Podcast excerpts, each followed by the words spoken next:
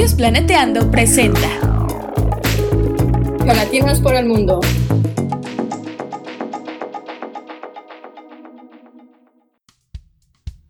Hola, hola, bienvenidos al podcast Geolatinas por el Mundo, en donde cada episodio conversaremos con una becaria o ex becaria geolatina acerca de la beca que impulsó su desarrollo profesional y también sobre sus vivencias durante esta etapa tan bonita. Lo bueno, lo no tan bueno y lo curioso de la experiencia. Les habla Isabela Zulbarán, embajadora de Geolatinas en México y pueden encontrarme en Twitter como GeoEasy, Easy con doble S e Y. Para los que nos acompañan por primera vez, Geolatinas es una organización circular de voluntarios dedicada a acoger, empoderar e inspirar latinas en geociencias. Y nos encontramos en constante crecimiento para ofrecer el mejor apoyo a nuestra comunidad. Si quieren saber un poco más de lo que hacemos y de los nuevos proyectos que estamos cocinando, revisen nuestra página y síganos en nuestras redes. Estamos en Twitter como Geolatinas, Instagram como Geolatinas Insta, YouTube, Facebook y mucho más.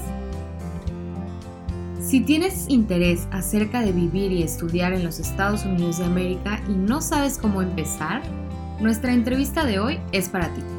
Hoy nos acompaña Claudia Dueñas, Claudia es colombiana, nació en Medellín y se crió en Medellín y Bogotá. Culminó su pregrado en Ingeniería Geológica en la Universidad Nacional de Colombia en el 2005 y estudió una maestría en Geofísica en Colorado School of Mines en Estados Unidos en el 2014, con la ayuda de la beca Fulbright Colombia y el grupo de investigación Reservoir Characterization Project de Colorado School of Mines. Ha trabajado como geofísica para diferentes compañías privadas de la industria del petróleo y gas desde el 2005 estas empresas incluyen BP Exploration, Ekion y Oxy en Colombia. Y actualmente trabaja para la compañía americana EOG Resources, la cual es pionera en campos no convencionales en Estados Unidos. Su cargo es geofísica senior en DJ Basin. Claudia es geofísica especializada en interpretación sísmica de cuencas maduras e inmaduras con enfoque en caracterización de reservorio. Actualmente vive en Denver, Colorado con su esposo David y su perrita Vela. Está esperando un bebé para este verano y le gusta hacer caminatas en las montañas, viajar, hacer fotografía y bailar. Durante sus estudios de maestría recibió una beca Fulbright Desarrollo para las Regiones Petroleras de Colombia 2012 en Estados Unidos y hoy nos compartirá su experiencia con la beca. Bienvenida Claudia. Hola Isa, muchísimas gracias por tenerme acá hoy. Para comenzar, cuéntanos un poquito sobre ti y cómo te interesaste en una carrera en ciencias de la Tierra. Bueno, yo soy colombiana, nací en Medellín, soy hermana mayor de tres hermanas, somos tres mujeres, y me interesé por geología y geofísica desde que estaba en mi adolescencia. Cuando tenía 13 años, un día estaba con mi hermana menor, que tenía 3 años, en un momento estábamos solas, y hubo un sismo, pues no fue un terremoto ni nada, fue un sismo, un movimiento telúrico. Logramos salir de la casa. Nada pasó afortunadamente, pero obviamente nos asustamos. Y digamos que eso empezó a generarme esa curiosidad sobre los terremotos y sobre todos esos movimientos telúricos. Y luego ya cuando estaba escogiendo mi carrera en pregrado, eh, me gustaba mucho la ingeniería, siempre me ha gustado mucho la matemática y la física. Y eh, estaba geología como tal, entonces decidí estudiar ingeniería geológica. Y luego cuando ya estaba estudiando mi pregrado, pues tomé una materia geofísica. Noté que eso era lo que también me gustaba, inclusive fue monitora de geofísica. Y, bueno, ya sabía que en un futuro iba a ser algo relacionado con estudios avanzados en geofísica. Así fue como, como empezó todo. Sí, yo creo que como que esas experiencias que vimos cuando estamos más, más niños o más pequeños nos marcan, ¿no? De cierta forma y despiertan esta curiosidad o este interés que hace que queramos saber más o que hace que queramos saber por qué estos fenómenos. Qué bueno que, que salieron ilesas de esa situación. ¿Y qué tal fue esa experiencia estudiando geología? Wow, estudiar geología para mí fue como un abrir de ojos a nuevas cosas básicamente es como ver paisajes de una nueva manera. Y creo que eso me lo dio viendo, haciendo todas esas salidas de campo que, pude hacer tanto en Colombia como cuando estaba en Estados Unidos en maestría. Hoy en día pues me lo llevo y, siento que soy una gran geóloga en mi interior, a pesar de que trabajo como geofísica. Estudiar geofísica fue retador porque pues me tomó tiempo hacer mi maestría. Primero tuve experiencia laboral, primero trabajé un tiempo, siete años. Pero la experiencia obviamente de vivir fuera de Colombia, conocer otras personas y la universidad pues fue genial. Y pues obviamente eh, hacer la maestría en geofísica creo que fue muy, muy, muy contribuidor para mi vida. Claro. Y bueno, ¿qué fue lo que te, lo que te motivó a estudiar fuera del país o cuáles crees que son las ventajas de obtener un grado universitario en el extranjero? Me motivó a estudiar fuera del país porque quería tener experiencia fuera de Colombia y obviamente prepararse en un país de primer mundo como Estados Unidos iba a mejorar mi hoja de vida número uno Adicional a eso, pues yo quería la experiencia de salir de Colombia y, vivir la experiencia. Y bueno, ¿cuáles son las ventajas de obtener un grado universitario en el extranjero? Pues globalización. Yo diría que países como Colombia o en Sudamérica necesitan de gente que esté capacitada. Y lo hemos visto, ¿no? Mucha gente se ha ido a estudiar fuera, muchos se quedan por fuera, algunos vuelven.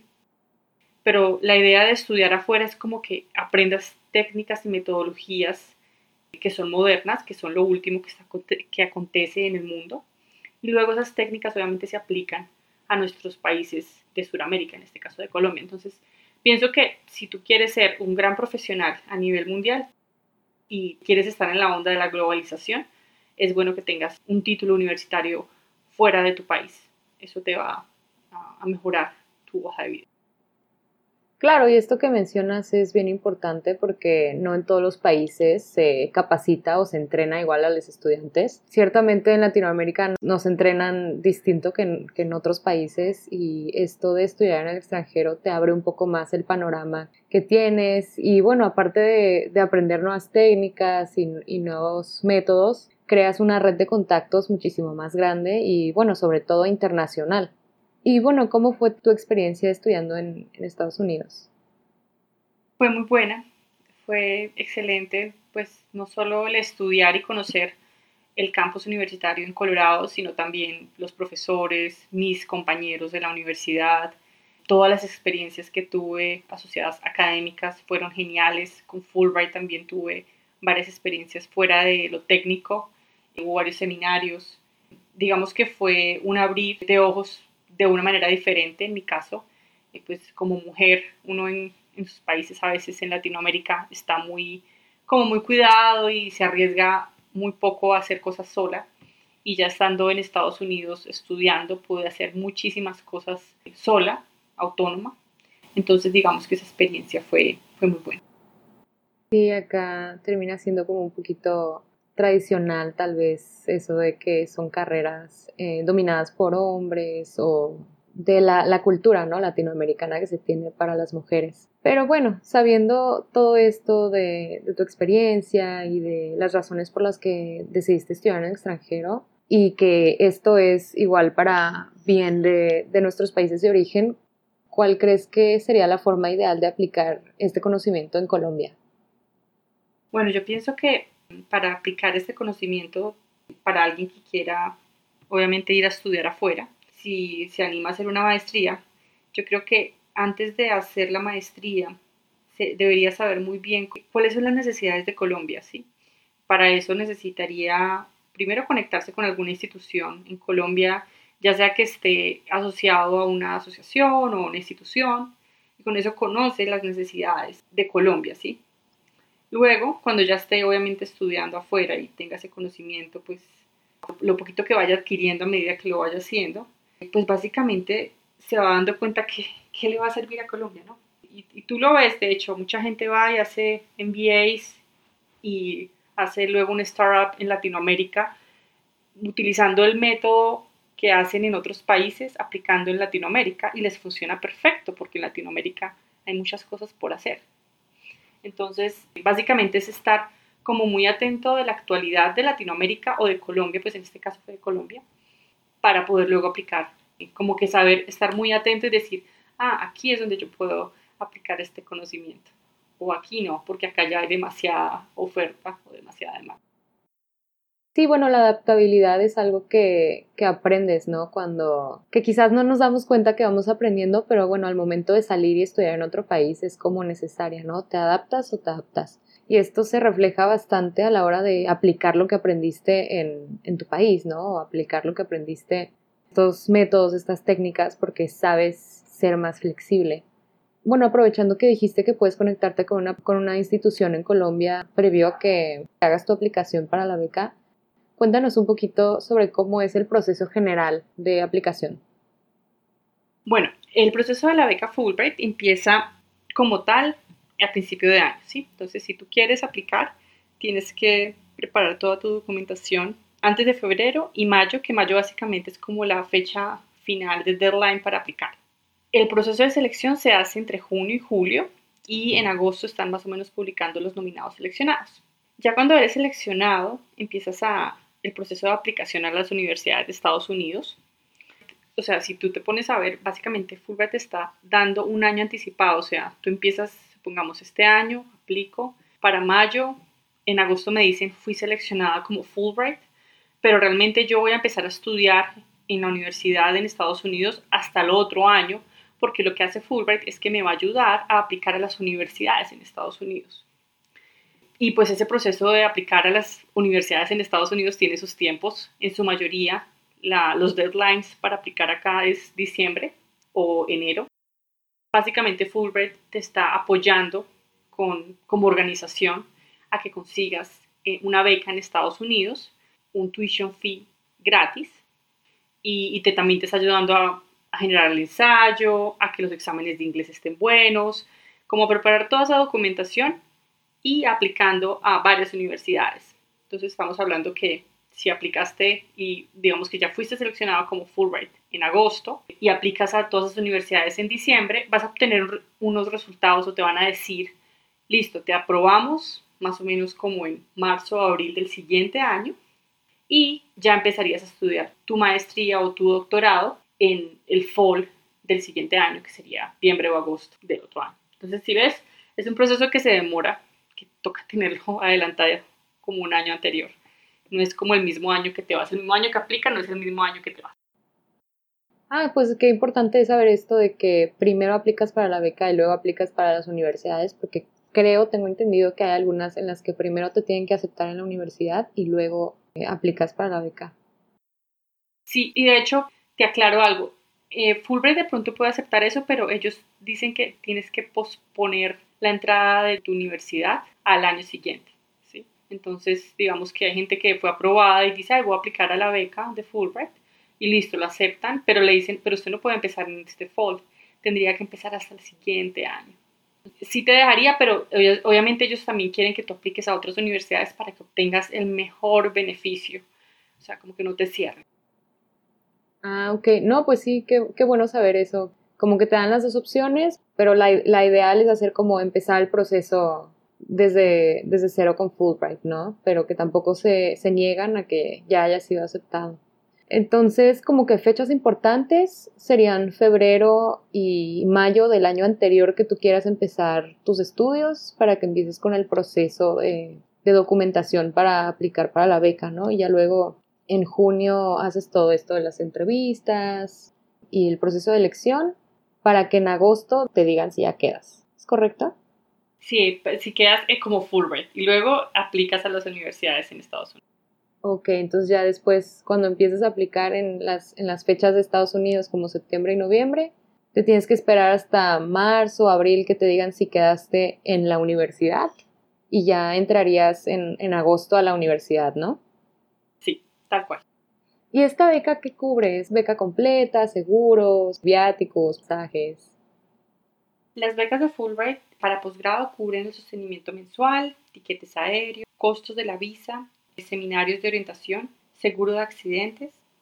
La beca también podría cubrir el 100% de la matrícula, siempre y cuando pues haya una negociación entre la Universidad de Estados Unidos y el candidato, pero pues eso es como un tema que se hablan cuando están haciendo la aplicación.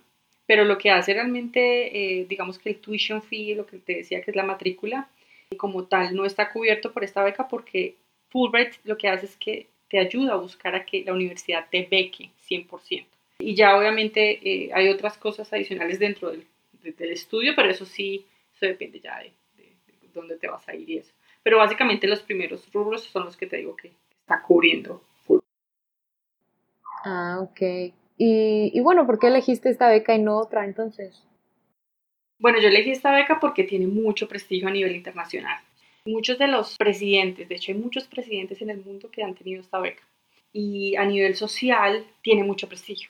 Y bueno, yo también, aparte de buscar hacer mi maestría técnicamente en geofísica, pues yo buscaba también tener como una experiencia donde conociera otras disciplinas. Y con Fulbright tuve la opción de hacer varios seminarios. Hubo varios en los que conocí gente de otras carreras diferentes a la mía, tanto como journalists, gente que hacía mucha ciencia, gente que hacía política, planeación. Y fue como abrir un espectro en mi mundo y sobre todo también en mi network que me ayudó muchísimo. Digamos que yo la elegí por algo inicialmente y terminé ganando muchísimas cosas más.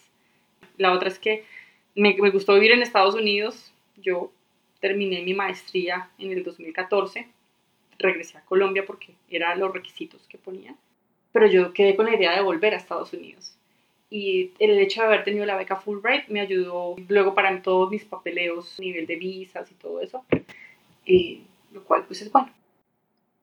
Sí, el prestigio suena como una muy buena razón para elegirla, pero como tú dices, no solamente ganaste el prestigio de la beca, sino también todo este network que hiciste, ¿no? Y los seminarios y muchas cosas más. También es importante saber que es uno de los requisitos el que tengas que regresar al país de origen a la hora de elegir esta beca.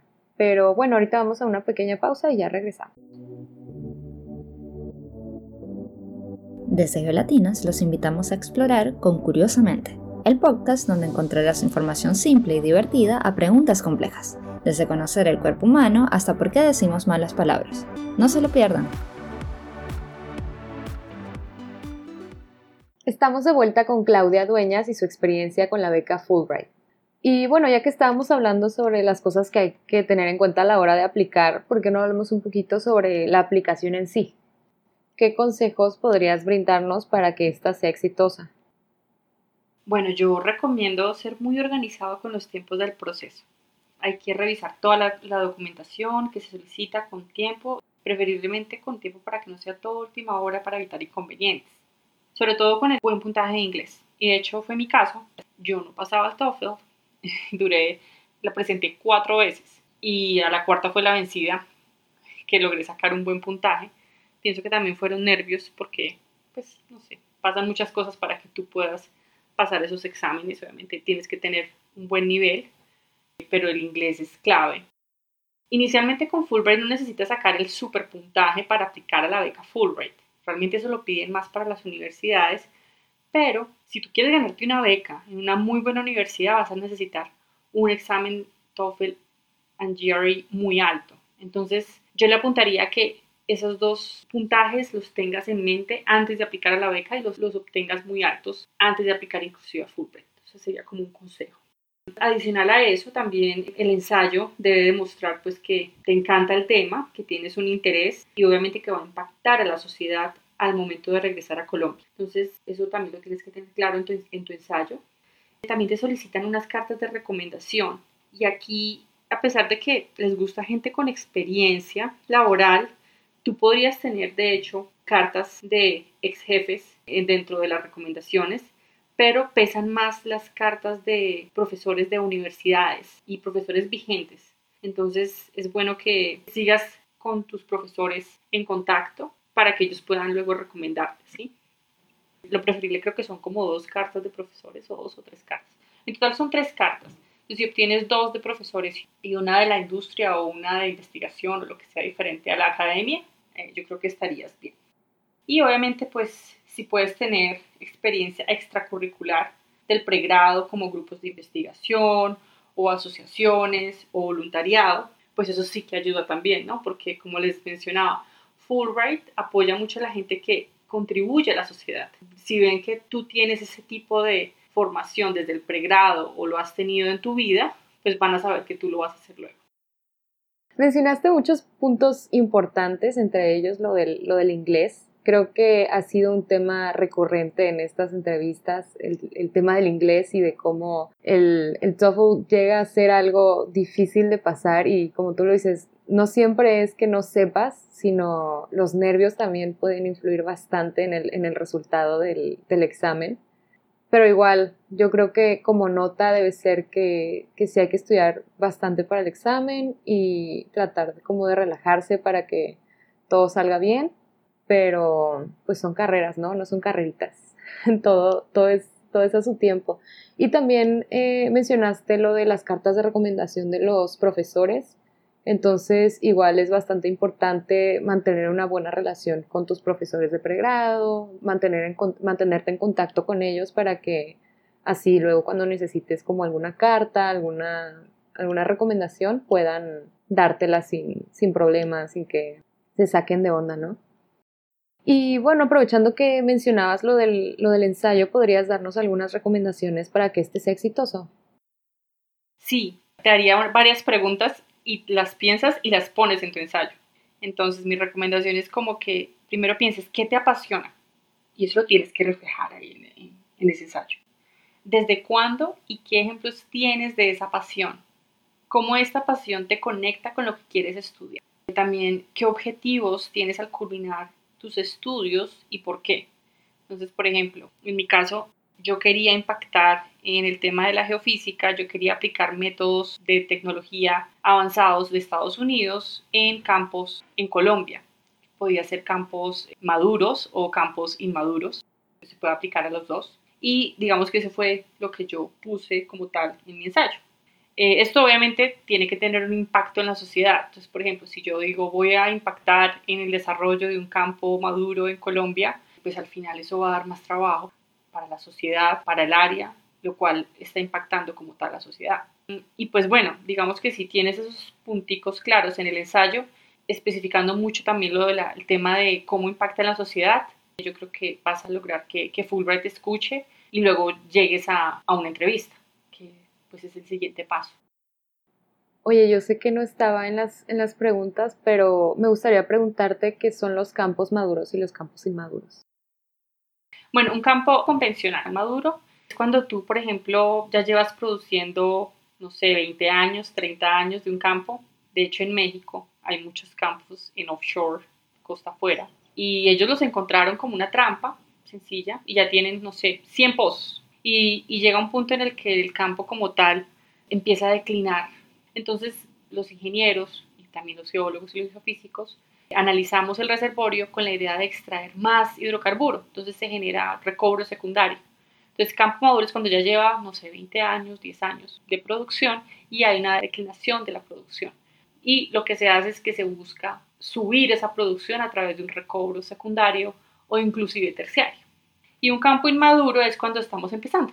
Es decir, acabamos de perforar el primer pozo, estamos hasta ahora delineando el campo, mirando qué tan grande es, llevamos, no sé, dos, tres años de producción y bueno, ahí sería un campo inmaduro. Eh, y eso estamos relacionándolo a campos convencionales. No convencionales es otro cuento totalmente, un poquito diferente. ah, ok. O sea, como campos viejitos y campos bebés, ¿no? ya. Ah, ok, perfecto. Gracias por, por, la aclaración.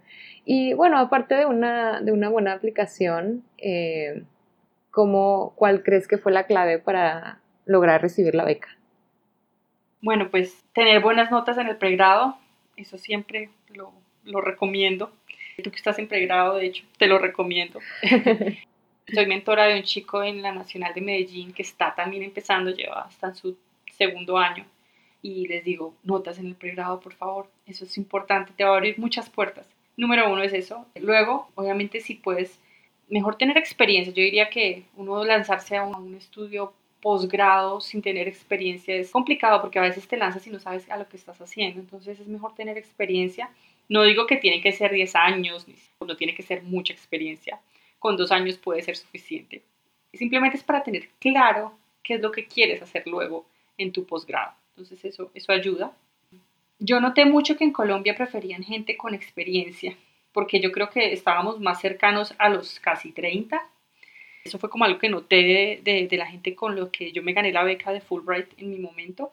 Y yo creo que en parte era porque teníamos mucho más claro lo que queríamos estudiar en la maestría y sabían que íbamos a terminar la maestría, porque todas estas becas lo que quieren es que tú termines tu maestría, no que lo dejes tirado a mitad de camino, porque no es fácil, créeme, no es fácil, ni la cultura, ni el inglés, La idea es que tú estudies y lo termines. Entonces yo creo que por eso digamos que preferían gente con experiencia y eso lo vas a obtener después de unos años, o sea que llegando a tus 30 estaba como bien. Y bueno, obviamente Fulbright en este caso requiere que tú regreses a Colombia. Claro, desde el principio tú tienes que regresar por dos años, cumplir tu tiempo en Colombia y la idea es que pues retornes todo eso que aprendiste de Estados Unidos a Colombia. Ya, ah, bueno, sí, las notas definitivamente son como algo bien importante que hay que ir como construyendo desde primer semestre del pregrado para poder tener un buen GPA, ¿no? Y esto de la experiencia que mencionas, la verdad, suena como algo que es como preferible, ¿no? Entre muchos candidatos van a elegir a alguien que tenga buenas notas y, más experiencia que, que los demás, ¿no? Que alguien que va saliendo del pregrado y que todavía no sabe qué onda, qué quiere hacer bien con su vida. Y, bueno, ¿cuál sería el, rol de la institución ¿no? de apoyo de Fulbright? Dices que lo que quieren es que empieces y que estudies y que la termines. Entonces, ¿qué hacen ¿no? ellos por ti? Sí, bueno, ellos tienen muchísimo material online. De hecho, hay un canal YouTube de ellos. Ofrecen webinars. Son muy activos en el momento de aplicar a la beca. ¿sí? Cuando tú aplicas a la beca de Fulbright. Ya cuando eres elegido y nominado a la beca, ellos tienen otro convenio con, con la SPAU, que es una entidad que está aquí en Estados Unidos, donde básicamente me asignan un mentor y ese mentor me ayuda a aplicar a las universidades.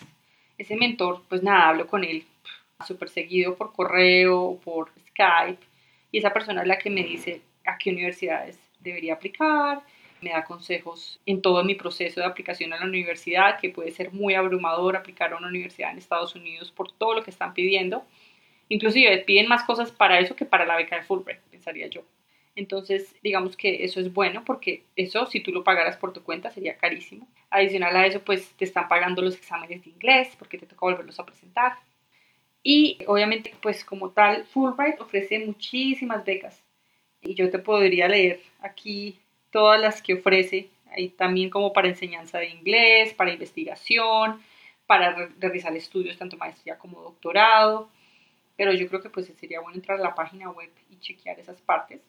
Ellos también, como te decía, te ofrecen libros para la preparación de tus exámenes en inglés y la red de ex becarios, que eso es gigante, son 4.000 ex becarios a nivel internacional y gente muy reconocida a nivel internacional. De hecho, la actual alcalde de Bogotá, Claudia, que también es Claudia como yo, fue también Fulbright, ella también fue Fulbright como te contaba, hay mucha gente que, ha aprovechado esta beca y ha podido estudiar en Estados Unidos.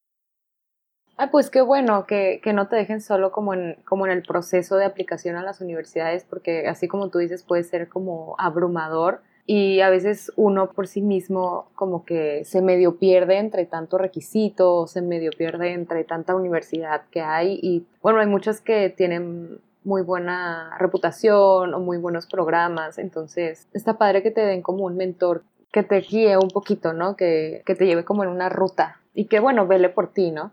Y también el financiamiento del, del examen y de los libros está súper bien porque a veces luego llegan a ser algo caros los exámenes de certificación de inglés. Entonces eso también está súper bien. Y lo más importante, creo yo, lo de la red de ex becarios, sí suena bastante tentadora. como convives con gente que ha pasado por lo que tú vas a pasar, entonces te pueden dar como ciertas recomendaciones en, muchos aspectos. Entonces yo creo que es una muy buena opción de beca. Y bueno, algo importante que se me ha pasado preguntarte, ¿quién tiene los derechos de autor de los estudios que resulten de estas investigaciones que son patrocinadas por el programa? Eh, los la universidad en la que estudies. Al final, pues, si consigues la tesis con datos de la universidad, como tal la universidad siempre va a tener el copyright de, eso. Entonces, es la universidad. Obviamente tienes que dar los agradecimientos a Fulbright en todo momento que hagas una presentación. Cualquier presentación que hagas tanto en la universidad como fuera de la universidad, tienes que poner a Fulbright como tu patrocinador. Pero para el copyright de los datos y de la tesis como tal, es la universidad. Ah, ok. ¿Y esta beca te permite estudiar en cualquier universidad del mundo o te exige que estudies en, alguna, en algún lugar o universidad específica? Eh, no, solo en Estados Unidos. De pronto no lo mencioné al principio, pero Fulbright es una entidad para ir a estudiar a Estados Unidos. Y la gente que está en Estados Unidos también utiliza las becas de Fulbright para ir fuera de, de Estados Unidos. Entonces, es básicamente un convenio entre Estados Unidos y otras partes del mundo pero si tú eres extranjero, o sea, no eres americano, la idea es que tú vayas a estudiar a Estados Unidos. No hay otra universidad a la que podrías aplicar. Ah, ok, pero cualquier universidad dentro de Estados Unidos. Sí. y bueno, cambiando un poquito de, tema, ¿cómo fue el proceso de adaptación a, Estados Unidos? ¿Ya tenías alguna experiencia viviendo en el extranjero o qué fue lo más difícil de, de mudar? Yo solo había tenido experiencia de viajes cortos en entrenamientos y pues de paseo, de vacaciones. Entonces, digamos que era muy poca mi experiencia de afuera y bueno, cómo me, me, fue adaptándome, yo creo que me fue muy bien. Estados Unidos es un país para adaptarse muy fácil. Tanto pues en la universidad había mucha gente internacional, entonces fue muy fácil conocer gente, hablar con la gente, conseguir novio, porque de hecho también tuve novio en esa época, me acuerdo. no me casé con él, finalmente conocí a mi esposo en Colombia, que es americano. Pero digamos que adaptarme a Estados Unidos fue, fue relativamente fácil. La cultura en, en medio de todo Colombia está muy influenciada por Estados Unidos.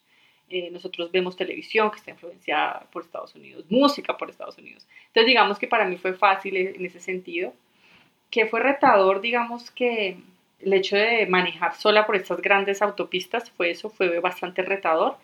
Pero me fue tan bien que me pude ir sola hasta, por ejemplo, hasta Bakersfield yo tuve un internship, mi maestría fue en Colorado y conseguí un internship en California. Bakersfield queda como a dos horas de Los Ángeles. No es la ciudad más bonita del mundo, pero, pero pues es, California. Y son como 16 horas manejando desde Denver hasta allá y yo lo hice sola y pues me fue muy bien. Entonces creo que me reté, lo logré. y bueno, y de hecho hice otros road trips también por mi cuenta. Entonces yo creo que no fue tan difícil. Fue fácil y cómo será que me quedó gustando porque luego me regresé y pues ahora vivo acá. Está bonito, yo creo. No he vivido en, en, el extranjero, pero sueño con, entonces supongo que sí, debió ser lindo.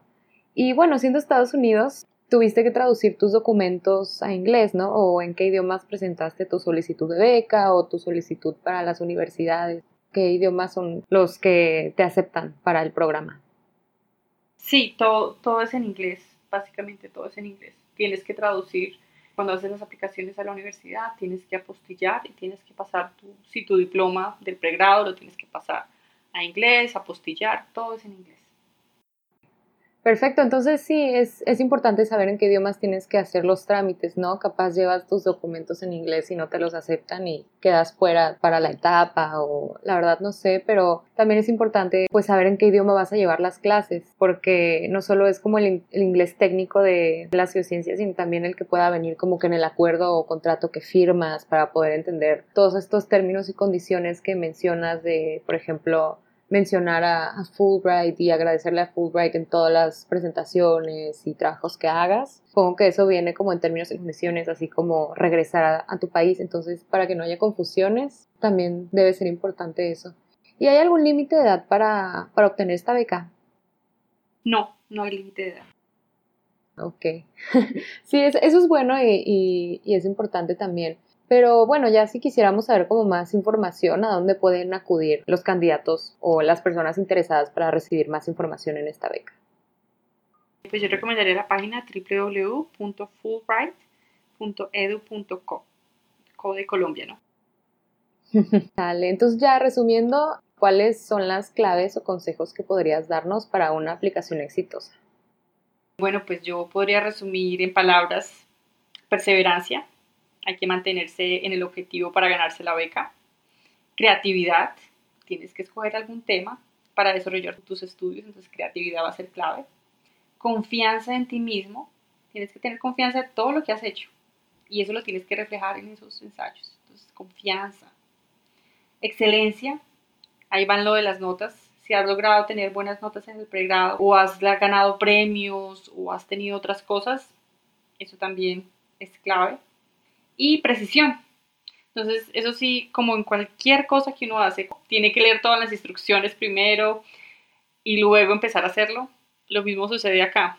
Tienes que primero leer claramente todas las referencias de aplicación y cumplirlas a cabalidad porque si te dicen, no sé, tres páginas de tal cosa, pues trata de hacerlo en tres páginas y no hacerlo en cinco o diez, porque al final esas reglas las están poniendo para que la gente que están revisando, los que van a quedar seleccionados, pues pueden quedarse colgados por no cumplir con ese tipo de detalles.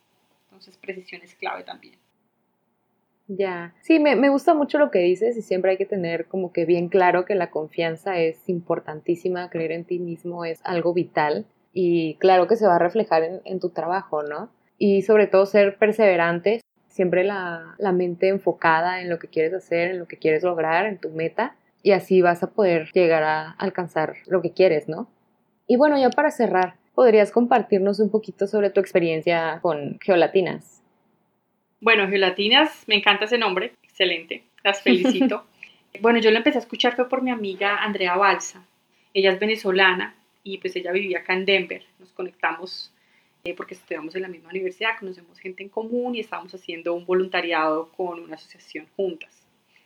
Me llamó la atención de cuando ella me empezó a contar todo porque se parecía algo muy similar a lo que alguna vez traté de hacer en Colombia con otras amigas, y con otras colegas geólogas queríamos también hacer algo solo de mujeres, pero en geología.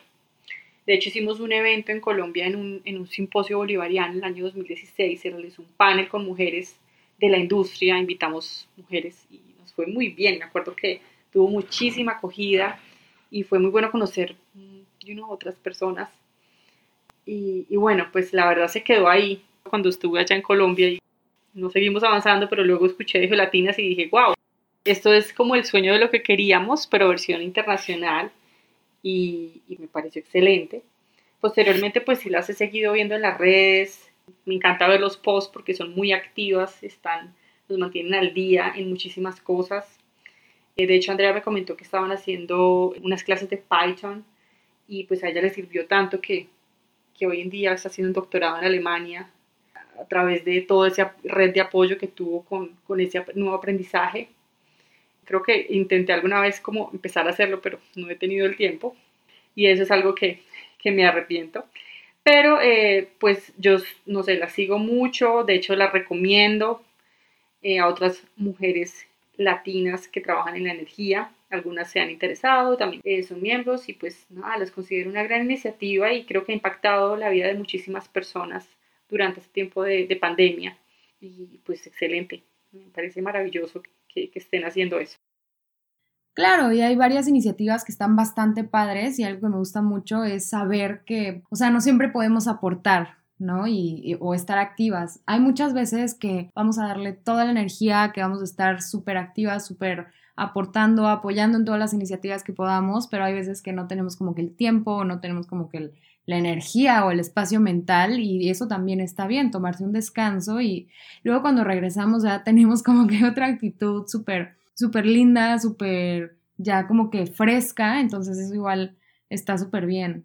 Y sí, como dices, el Coding Group es una de esas iniciativas bien padres de Geolatinas que aportan mucho pues para el desarrollo profesional.